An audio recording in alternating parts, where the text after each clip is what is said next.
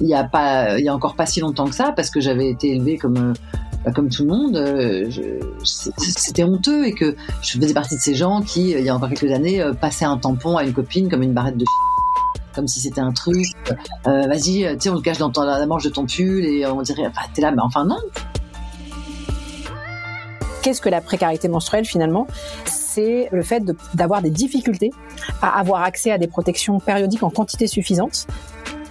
C'est pas n'importe qui qui vit la précarité menstruelle. C'est des personnes qui sont déjà précarisées dans la société, qui sont déjà marginalisées, dont les voix comptent moins. Si on ouvre le dictionnaire pour trouver la définition de cheminement, on lit action de cheminer.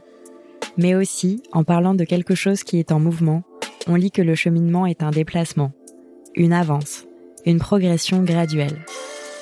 Dans ce podcast, je vous emmène sur les chemins de l'action et de l'engagement social pour aborder une problématique sociétale mondiale, la précarité menstruelle.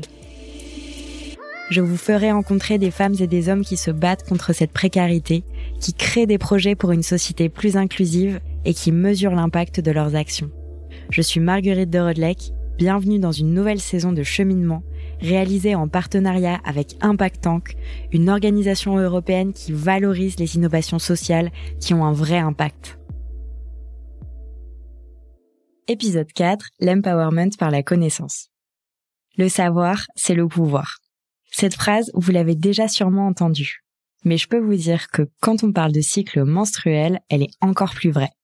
Pour que vous puissiez comprendre pourquoi, je vais vous donner un exemple concret.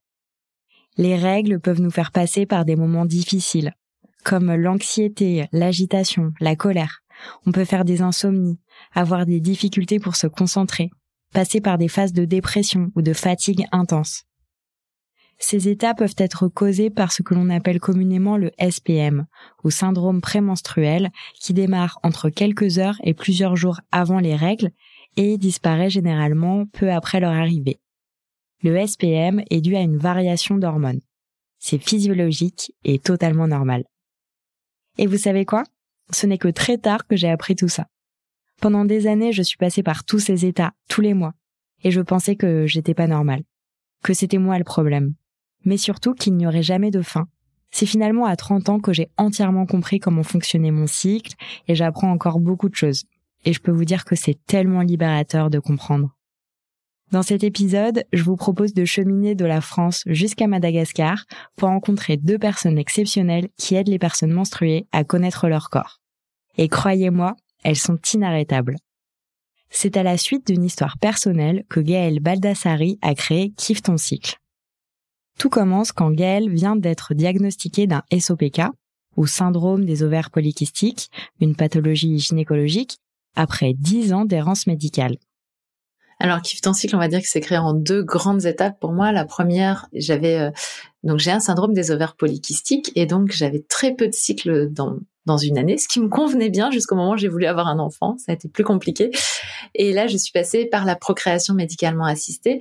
Et dans ce parcours de procréation médicalement assistée, je m'injectais des quantités astronomiques d'hormones et j'ai vu des fluctuations d'humeur et d'énergie assez violentes chez moi.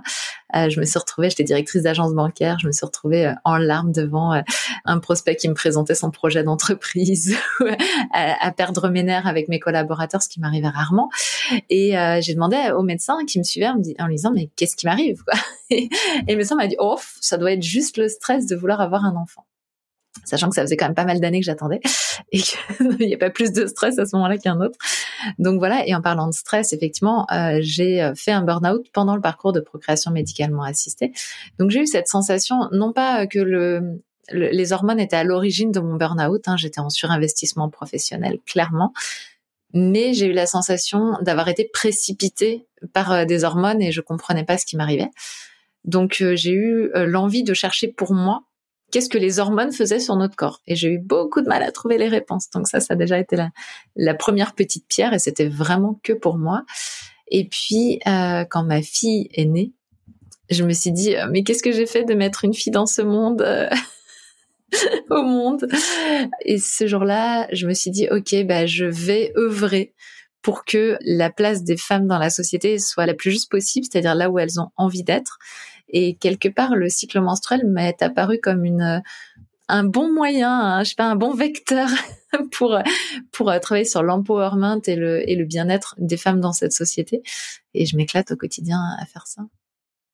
Aujourd'hui, Kiffe ton cycle est un ensemble de programmes avec une vocation commune, celle de permettre aux femmes de connaître le fonctionnement de leur corps, des premières règles jusqu'à la ménopause. Kiffe ton cycle est un excellent moyen de ne plus subir son cycle chaque mois. C'est comme une planche de surf tendue à toutes celles qui paniquent et se prennent des vagues hormonales en plein dans le visage et qui leur permet de sortir la tête de l'eau. Kiffe ton cycle propose des articles, des vidéos et un sommet annuel qui dure une semaine avec une vingtaine de conférences animées par des experts d'un sujet donné, par exemple la puberté. Mais il y a aussi et surtout des formations en ligne. Et puis ensuite, il y a la partie programme en ligne. Et les programmes en ligne, c'est aller d'un point A à un point B. Un point A, je me sens dans un état A, un point B, je vais dans un état où je suis différente. Et ça, pour le coup, c'est un accompagnement pas à pas. Tout se fait en ligne. Et donc, on a des programmes thématiques. Donc, par exemple, ça commence avec Kiffe tes premières règles, donc pour les jeunes, ce qui leur permet, avec des courtes vidéos, euh, des interactions très très rapides, bah, d'avoir toutes les informations dont elles ont besoin pour pouvoir euh, se lancer dans la vie. Et puis ensuite, on va avoir le programme Kiffe ton cycle pour mieux se sentir avec son cycle et en faire un vrai allié de notre vie. Et puis après, il y a les programmes qui vont permettre de faire en sorte qu'on puisse kiffer son cycle. Parce qu'en fait, quand j'ai mal, quand j'ai des douleurs de règles, ou quand euh, j'ai un syndrome prémenstruel handicapant, ou quand je suis en préménopause et que je me sens pas très bien, eh bien, tous ces moments-là, ça va être plus compliqué de kiffer son cycle. Donc là, l'idée, c'est d'avoir un accompagnement spécifique pour régler le SPM, euh, améliorer les douleurs de règles, vivre mieux avec une maladie chronique comme l'endométriose par exemple, ou bien vivre sa préménopause et bien préparer ce passage vers la ménopause. En complément de toutes ces actions, Gaëlle forme plusieurs ambassadrices à animer des ateliers sur les territoires francophones pour toujours permettre à un plus grand nombre de femmes de connaître leur cycle. Et donc là, l'idée, eh bien, c'est de recréer du lien localement euh, de pouvoir se connecter et avoir des ateliers en réel parce que le virtuel c'est sympa, mais pouvoir se regarder dans les yeux et se dire moi je vis la même chose que toi ou alors je suis juste capable de t'accueillir, ça change tout. Et l'impact dans tout ça, me direz-vous? 90% des femmes qui ont suivi la formation sur le syndrome prémenstruel n'ont presque plus de SPM. Elles nous envoient des petits messages en faisant semblant d'être en colère. Oh, mais maintenant, du coup, je sais plus quand est-ce que mes règles vont arriver. mais du coup, c'est super euh, agréable d'avoir ça comme retour.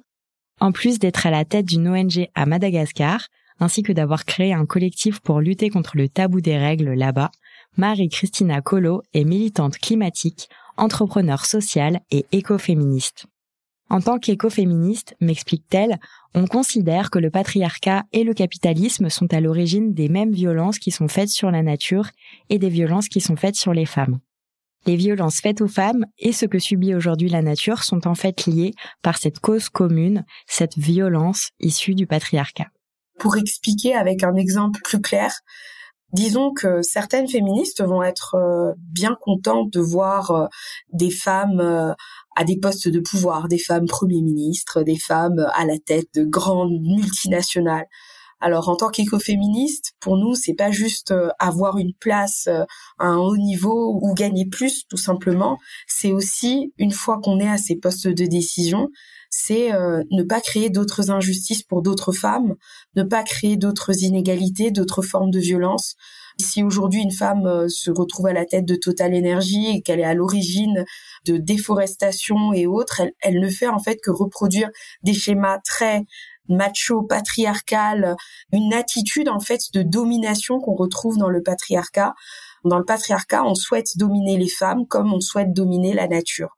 D'une même manière, la nature comme la femme n'a pas son mot à dire. Mais quel est le lien entre la précarité menstruelle et le changement climatique? Marie-Christina nous donne toutes les clés pour comprendre.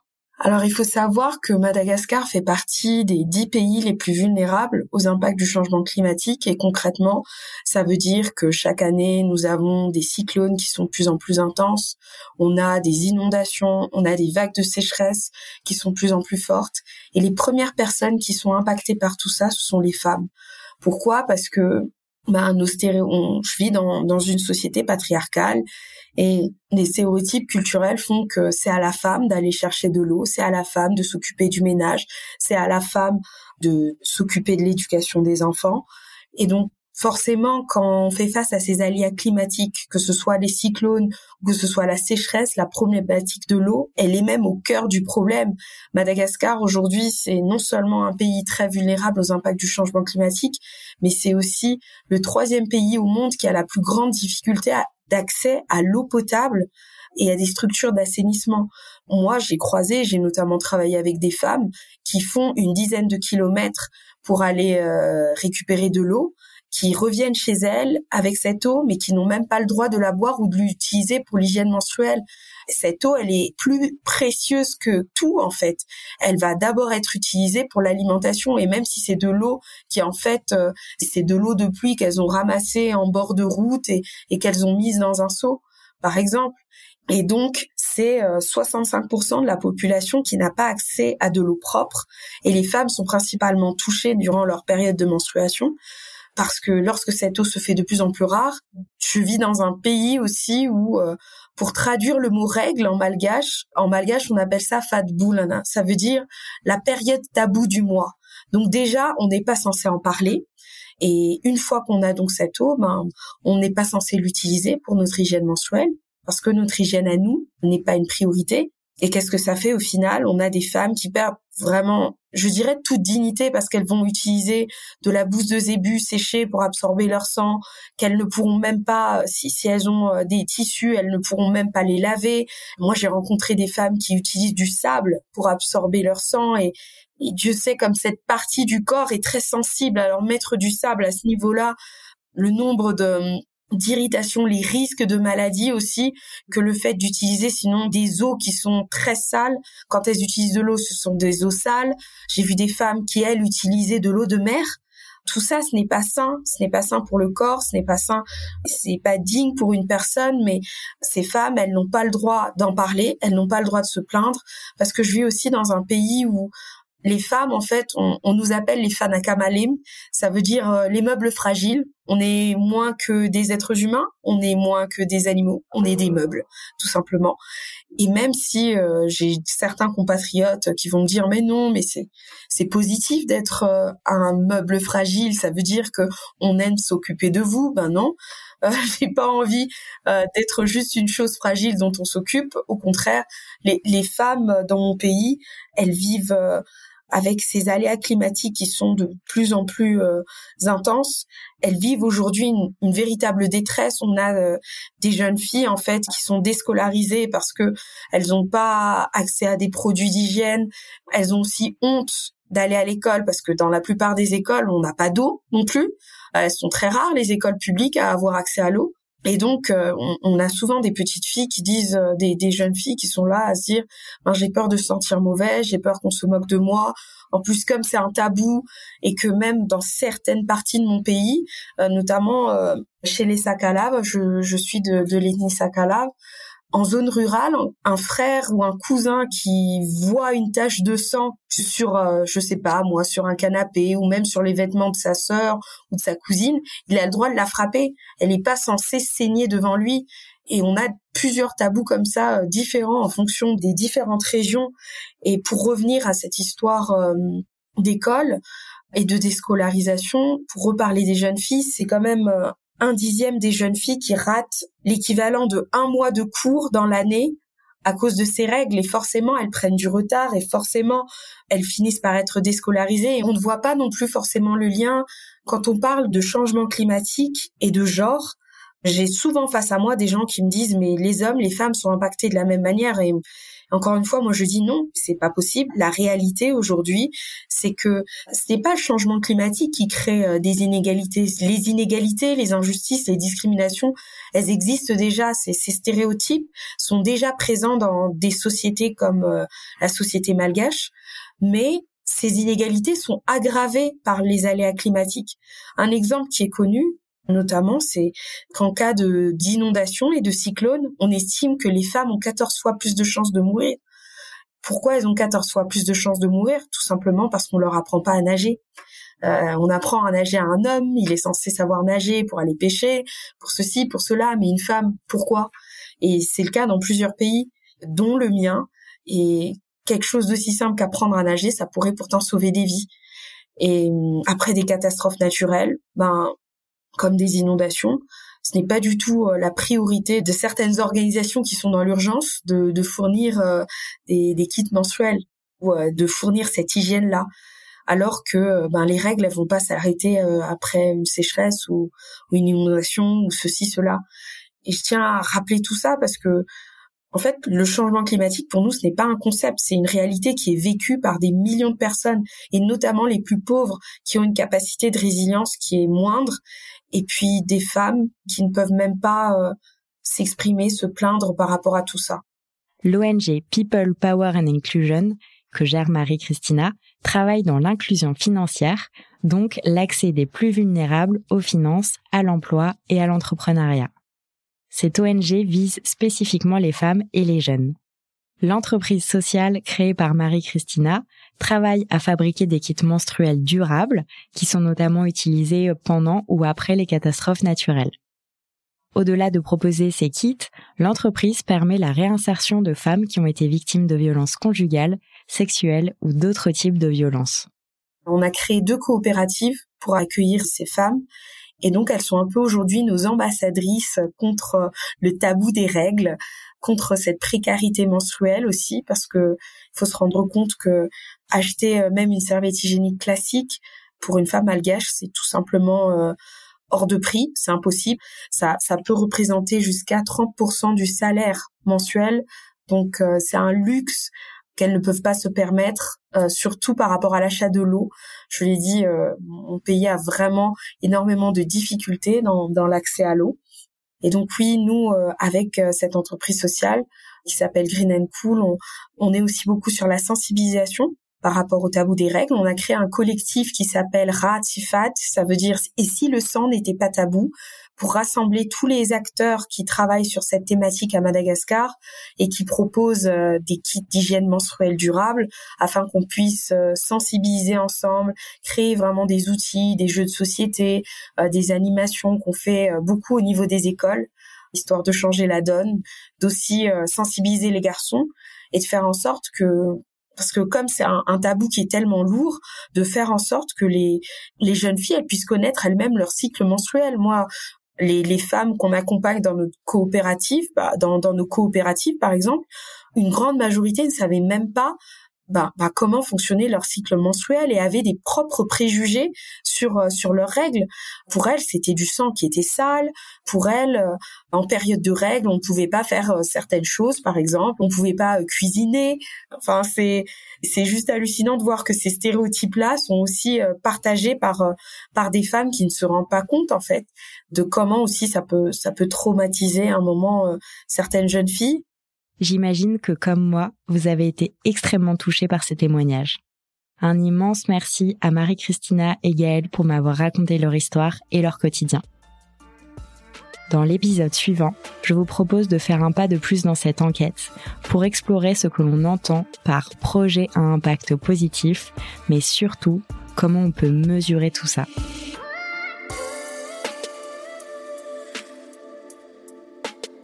Ce podcast fait partie d'un projet plus global qui vise à mesurer l'impact des actions menées pour lutter contre la précarité menstruelle. Merci à l'Agence française de développement et à Procter Gamble, sans qui ces épisodes n'auraient pas pu voir le jour. Et merci aux équipes d'Impact Tank pour leur confiance. Sachez que MedCheck Studio, qui produit ce podcast, propose d'autres podcasts sur la santé. Pour les écouter, rendez-vous sur medcheck-studio.com.